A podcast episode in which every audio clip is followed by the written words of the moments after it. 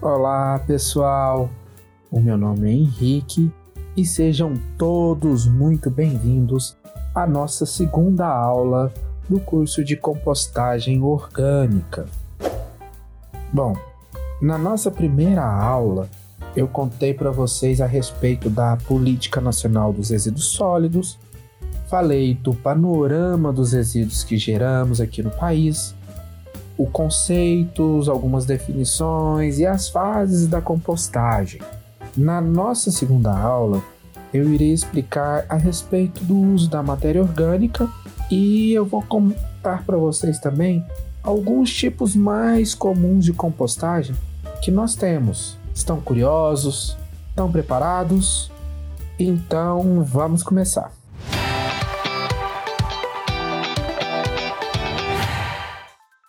O uso da matéria orgânica na adubação de culturas é essencial para a melhoria da qualidade do solo e manutenção da fertilidade, contribuindo significativamente para a manutenção e da temperatura do solo a níveis adequados para o desenvolvimento do sistema radicular, né, das raízes e da parte aérea das plantas, contribuindo para a melhoria da produtividade e aumentando a sustentabilidade do sistema de produção.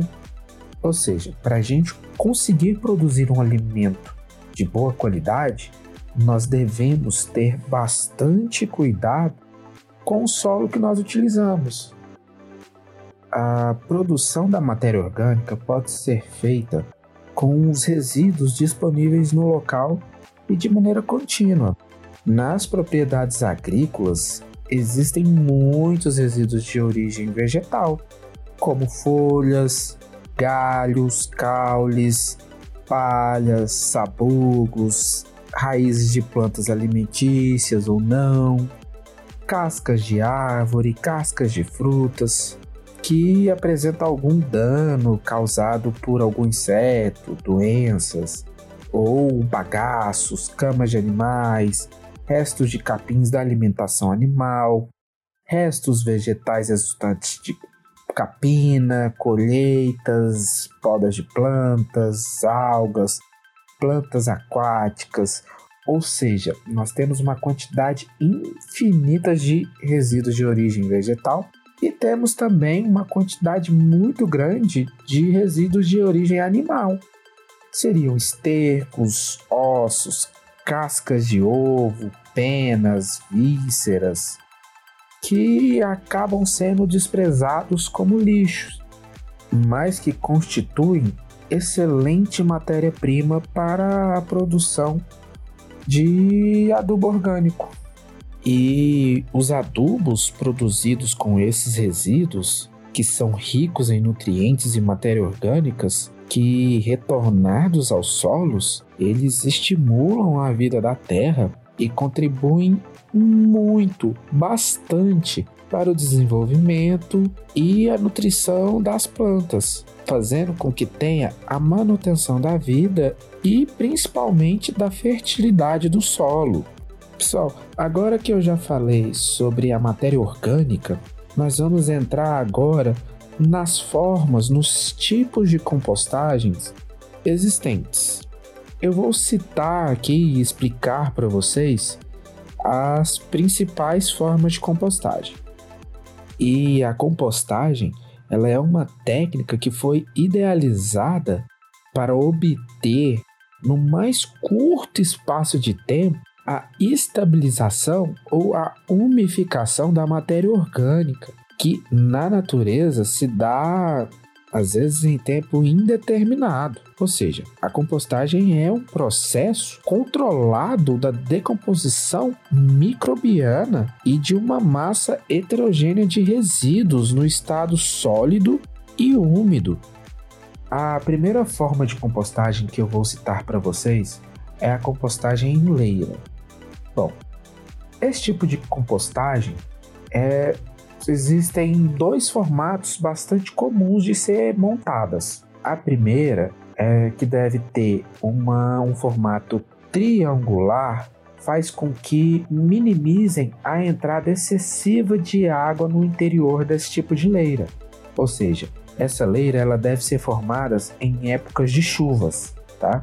Lembrando que quando não houver chuvas, as leiras sempre devem ser umedecidas. Mais para frente, eu vou explicar o porquê que essas leiras necessitam ter uma umidade controlada. Bom, já na seca, essas leiras devem ser formadas no formato trapezoidal. Nesse caso, seria já para facilitar a entrada de água na parte interna. Então já tem uma diferença com o período que você vai montar a leira. Agora, essas leiras, elas possuem umas características. Devem ter largura de 3 a 4 metros e uma altura de 1 metro a 1 metro e meio. Mas por que essa altura não tão alta? Essa altura de 1 metro a 1 metro e meio é para facilitar durante o reviramento, que também mais para frente eu vou explicar porque ele é muito importante no processo da compostagem. Agora, já o comprimento dessa leira é, não tem uma, um comprimento específico, né? É conforme o espaço que tem disponível na propriedade, na sua casa, e normalmente podem ter de 20 até 50 metros. E essas leiras, elas devem ser formadas em um pátio e conduzidas a leiras de resíduos para serem então compostadas. A preferência é de que o piso desse local seja impermeabilizado com cimento ou asfalto, ou que seja um solo compactado, a modo que não tenha uma mistura do solo com o composto durante o reviramento da compostagem. E essas leiras, elas devem ter um declive de aproximadamente de 2 a 3% para não haver o acúmulo de água na parte inferior da leira. Então, ou seja, nós devemos ter um cuidado com a época que nós vamos formar essa leira, porque se for uma época de chuva, ela tem que ser em formato triangular, porém, se for numa época de seca, um formato trapezoidal, e ela deve ter uma altura de 1 a 1,5 metro para facilitar no reviramento e um declive de 2 a 3%. Deu para entender?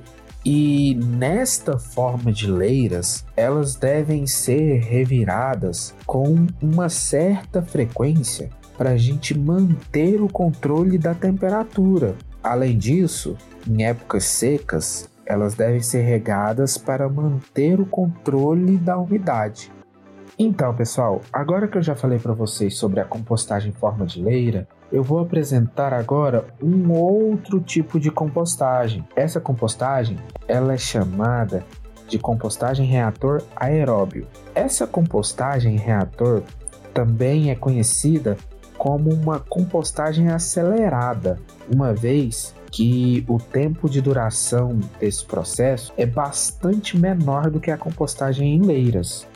E aí eu vou explicar para vocês como que é feito esse tipo de compostagem. Nessa compostagem, ela é realizada através de um reator biológico que as dimensões desse reator elas procuram dar condições excelentes de aeração e de isolamento térmico. Ou seja, essa forma de compostagem ela acaba proporcionando uma maior eficiência no controle dos patógenos, devido ao controle de temperatura e também pela homogeneidade do meio. Além disso, ela evita odores, porque o sistema ele tem um controle de aeração e ele é totalmente fechado, então não vai produzir aquele mau cheiro. E esse processo ele tem uma duração aproximada de 14, 15 dias, que é um valor muito inferior quando comparado a uma compostagem em forma de leira, que duram mais ou menos aproximadamente de 90 até 120 dias para produzir um composto. Outra alternativa que nós temos além de compostagem de revolvimento de leiras e, e a compostagem reator aeróbio é a compostagem com uma aeração forçada. Neste processo, são colocadas algumas tubulações de aeração embaixo do material orgânico, o que proporciona maior eficiência, uma vez que o oxigênio ele é fornecido de forma constante. Ou seja, nessa forma de compostagem, não é necessário fazer o revolvimento que é necessário na compostagem de leiras, entenderam? E eu digo mais: neste método são utilizados sopradores com uma potência entre 1 e 5 cavalos. Depende muito da característica e o volume dos resíduos. Estes sopradores têm como objetivo remover o excesso de umidade, manter a temperatura controlada, que é em torno de 60 graus Celsius. Além disso, satisfaz as demandas de oxigênios do processo de biodegradação aeróbia. Apesar da compostagem com aeração forçada melhorar a condição de fermentação do material orgânico, a sua prática tem um custo 31 vezes maiores quando nós vamos comparar com relação à compostagem de leiras. Porque nós devemos utilizar ali as turbinas, tubos e grades, o que aumenta muito o custo da, da compostagem. Diferente da compostagem de leira, que não há essa necessidade de tanto equipamento para realizar o processo. Agora, mais um tipo de compostagem, e esse é o último, hein, pessoal? Eu vou falar sobre a vermicompostagem. Vocês devem estar se perguntando: vermicompostagem? Calma, pessoal, eu vou explicar para vocês. O termo vermicompostagem é utilizado para o processo da transformação biológica dos resíduos orgânicos, na qual a utilização de minhocas. E essas minhocas, elas atuam acelerando e muito o processo de decomposição. Quem diria, né, que a minhoca aumentaria o processo de decomposição dos alimentos? E esta forma de compostagem é bastante utilizada, viu, pessoal? A utilização da vermicompostagem, ela é observada tanto no meio rural quanto nas cidades, pois é uma atividade que acaba exigindo pouco espaço e muitas vezes permite o homem que mora na cidade se aproximar, a ter um contato com a natureza. A técnica da vermicompostagem pode ser dividida em três principais etapas. Primeira etapa de degradação, colonização e maturação. Bom, na primeira etapa, que seria de degradação, é onde ocorrem os primeiros processos de mineralização, ou seja, que é a degradação do resíduo. Em seguida, pessoal, ocorre a etapa a qual nós chamamos de colonização, no qual processos de digestão da minhoca e de outros microorganismos transformam as moléculas orgânicas em constituintes mais simples, ou seja, a característica de cada resíduo definem a dificuldade de colonização pelas minhocas. Porém, todos os compostos orgânicos serão colonizáveis. Por fim, pessoal, nós chegamos na última etapa da vermicompostagem. E essa etapa ela é conhecida como maturação.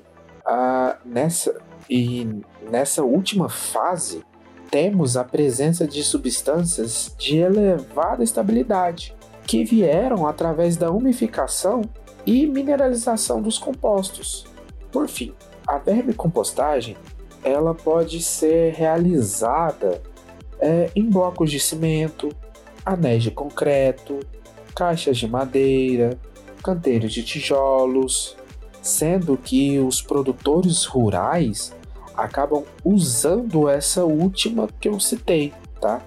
Agora, já na cidade, uh, é bem interessante, bem comum também vê as, a vermicompostagem empregadas em latas, tambores, baldes e caixas empilháveis, né? Porque esses materiais eles acabam se adaptando ao espaço que nós temos em nossas casas.